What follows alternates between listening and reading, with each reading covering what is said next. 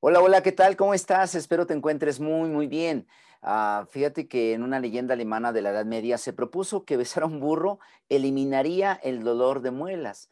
Ahora nos parece algo gracioso, pero no me quiero imaginar lo que era vivir en aquella época. Quédate hasta el final de este podcast porque vamos a hablar sobre algunos hábitos de salud dental y sus respuestas rápidas. Bienvenidos a Health Radio, el podcast donde destacados expertos en diversos campos de la salud humana abordan los temas que más te preocupan y los que tienes curiosidad de conocer a fondo. Health Radio, el podcast de la salud. El día de ayer tuve oportunidad de asistir a mi dentista y bueno, pues eh, una higiene bucal profunda que me hizo y algunas otras eh, recomendaciones que me, me, dio. Al final, pues tuve oportunidad de compilar algunas preguntas sobre los hábitos de salud dental y darles respuesta rápida desde el punto de vista de una dentista experta en su área. Así que por favor quédate hasta el final porque vamos a ver cómo eh, tú puedes mejorar tus hábitos, tu salud bucal para tener una sonrisa más saludable. Y no solamente una cuestión externa, sino también interna. Muchas veces la halitosis, que es el olor desagradable de tu boca, muchas veces eh, dicen por ahí es eh, tan molesto que poca gente tiene confianza de decir, decir la sinceridad de, oye, te huele la boca. Es muy raro que alguien te lo diga, salvo que te tuviese mucha, pero mucha confianza. Eh, hoy quiero entonces decirte que la verdad necesitamos cuidar nuestra boca, invertir en nuestros dientes. Así que vamos a dar algunas respuestas rápidas de las preguntas que te voy a mencionar a continuación. Número uno, ¿cómo seleccionar el mejor cepillo de dientes y cada cuánto es recomendable cambiarlo? Bueno, pues para elegir el cepillo de dientes más adecuado a tus necesidades, tienes que fijarte en el tamaño del cabezal, el tipo de mango y el grosor de las cuerdas. Eh, generalmente los dentistas dicen que entre más delgado sea mejor. Algunos yo era uno de los que pensaba que si las cerdas eran duras, bueno, pues eso ayudaba a que se eliminara más rápido la, la mugre, el sarro lo que sea. Sin embargo, lo que deberíamos elegir es un cabezal en función del tamaño de nuestra boca, el mango por comodidad, cada uno pues puede ser diferente, algunos modelos muy interesantes, eh, sea cual sea el tipo de cepillo, hay que cambiarlo cada tres meses, uh, pero siempre buscar la forma, digamos, más ergonómica, más anatómica y por favor si has pasado un proceso infeccioso como un resfriado o una infección oral o una amigdalitis o faringoamigdalitis o una laringitis o una gingivitis, tu cepillo debe ser cambiado inmediatamente después de que salgas de este cuadro. Em, por otro lado, hay una pregunta que ¿cuántas veces debo cepillarme los dientes al día? ¿Por cuánto tiempo?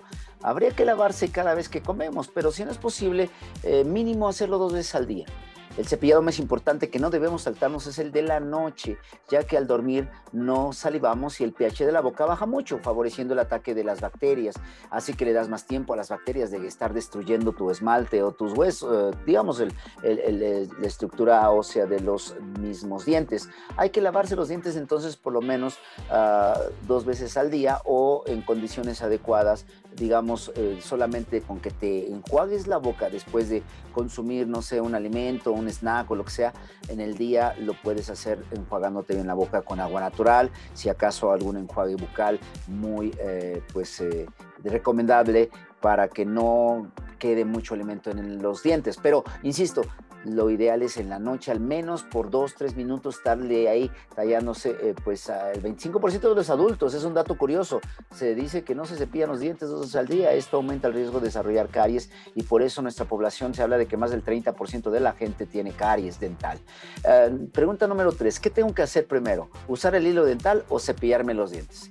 Vaya que es una pregunta interesante y yo también tenía mucha duda sobre esto. Hasta ahora hemos cepillado primero y después eh, pasamos al hilo pero eh, estudios recientes han demostrado que es más eficiente si hacemos lo contrario. Eh, con el hilo eliminamos los restos más grandes de alimento, lo que hay entre diente y diente, y enjuagamos o enjuagamos para expulsarlos. Eh, por lo tanto, lo primerito que debería ser pasar el hilo dental y después ya cepillarse bien los dientes. Cuatro, ¿es mejor usar un cepillo de dientes eléctrico en, vez de uno manual? Es interesante la pregunta, ¿no? Porque el mejor cepillo de los dientes depende de la técnica de cepillado. Si es buena, no importa el tipo de cepillo. Si hay dificultad a la hora del cepillado, el eléctrico o electrónico puede ser muy adecuado, pero siempre que tengas bien eh, identificada la técnica de cepillado. Y en internet hay muy buenos tutoriales, hay buenos videos, si no, pregúntale a tu, a tu dentista de confianza cómo es que puedes tener un buen cepillado de dientes, la técnica adecuada, por favor. Vamos con la pregunta número 6. Contra el mal aliento, ¿qué es más inmediato? ¿Una goma de mascar, una pastilla de menta, un enjuague bucal o el cepillado de dientes? Pues el mal aliento, como decíamos, la halitosis, puede ser causado por muchos factores. Lo más importante es averiguar cuál, averiguar cuál es eh, la causa para eliminarlo de raíz y entonces así tratarlo. Pero de manera muy práctica podríamos eh, entender que eh, una buena, hay sprites que incluso son muy prácticos como tipo enjuague bucal que pueden ayudarte mucho y esto puede ayudar a refrescar tu, tu boca y también el aliento. Pero insisto, hay que identificar la causa básica. Eh, hay un dato curioso que en la década de los 20, de 1920, la famosa marca de enjuague bucal Listerine acuñada eh, el término acuñó el término halitosis para describir el aliento como estrategia de marketing y que también incrementó las ventas de este, de este enjuague bucal. Hoy día sabemos que, bueno, pues las causas no solamente se circunscriben a la cuestión de boca, sino también incluso a problemas del tubo digestivo. Vamos con la pregunta 7. ¿Es malo para los dientes el chicle o la goma de mascar?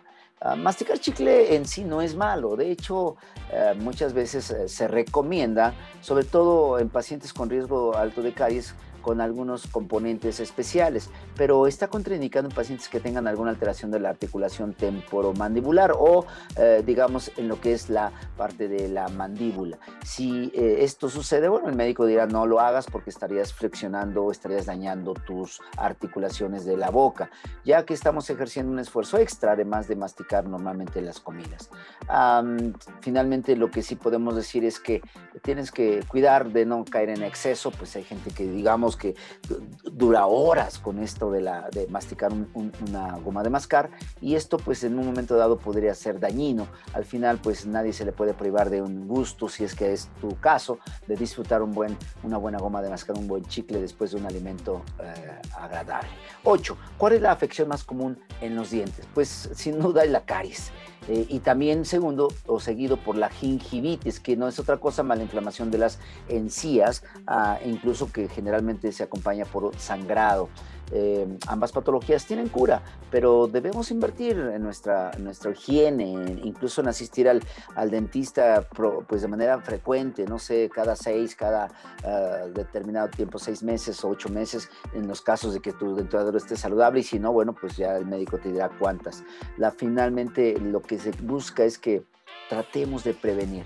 La prevención es la clave en esto. A muchos eh, se le aplica flúor eh, para que haya mayor prevención. Hay unas pastas por ahí que han salido recientemente para incluso los pequeños de 6, 8 años que se les ayuda a mantener los dientes más planos para que eviten que los residuos de, comida se queden ahí y haya menos eh, riesgo de uh, caries. Finalmente, la pregunta es ¿qué ocasiona la caries dental? Pues simplemente se ocasiona por las bacterias que tenemos naturalmente en la boca. En condiciones desfavorables de, pH ácido y en presencia de azúcar, eh, es un caldo de cultivo para las, uh, las caries. Por eso se habla que el azúcar, los refrescos, los dulces son muy propensos a producir caries porque, pues porque quedan impregnados los chicles, más bien los dulces chiclosos, que son como, como muy acaramelados y que tienen mucha adhesión a los dientes, se pueden quedar ahí por horas y ese azúcar o ese dulce puede ser que atraiga o más bien genere más pH ácido y, genere más bacterias y eso daña no solo el esmalte, sino puede atravesar literalmente la, la muela o el diente. Se dice una máxima en, odontología que sin, sin, azúcar no hay caries. Y sí, yo, yo eh, escuché de una amiga que tenía sus nenas y decía, no, no, yo no les he dado nada de dulce y ya tenían como 5 o 6 años las nenas y decían, ellas no conocen el azúcar y sus dientes están casi perfectos. Bueno, eh, quizá no todos tenemos esa disciplina, pero finalmente para eso está la higiene bucal.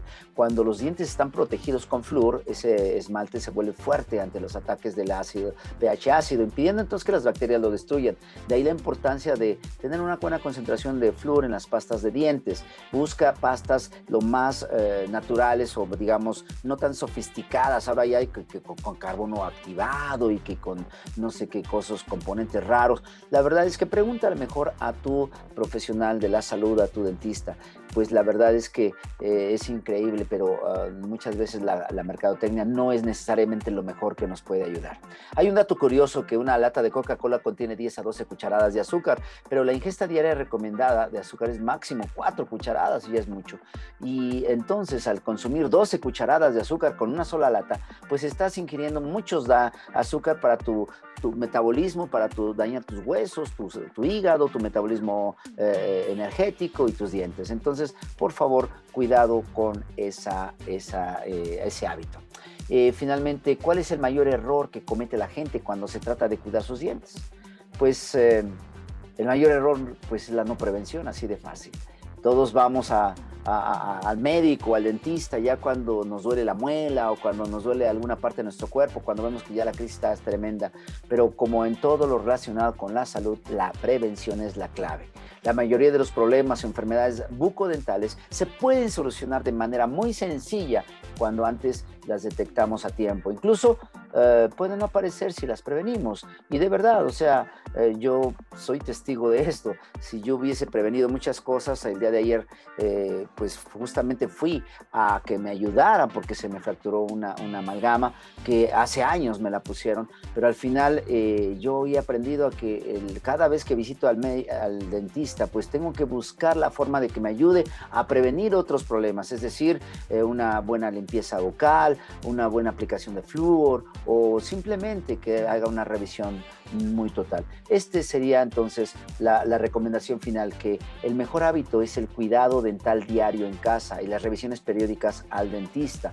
Eh, es el dentista quien debe aconsejarte sobre el cuidado específico de tu boca para conseguir tus objetivos. Esos dientes sanos, fuertes y brillantes. Así que si tú vas a, a, invertir en tu salud, en tu cuidado personal, por favor, hazlo de manera frecuente asistiendo al dentista y cuidando mucho, mucho tus dientes. Que tengas un excelente día y nos seguimos escuchando en los siguientes podcasts. Esto fue Health Radio Muchas gracias por acompañarnos. Te esperamos en el próximo capítulo del podcast, con más información especializada, invitados, novedades y sorpresas en temas de prevención y cuidado de salud humana. No olvides darle a like a nuestra página para mantenerte informado de todas las novedades que estamos preparando. Y compártela con tus amigos para que hagamos una comunidad saludable. Hasta pronto, cuídate mucho. Health Radio, el podcast de la salud.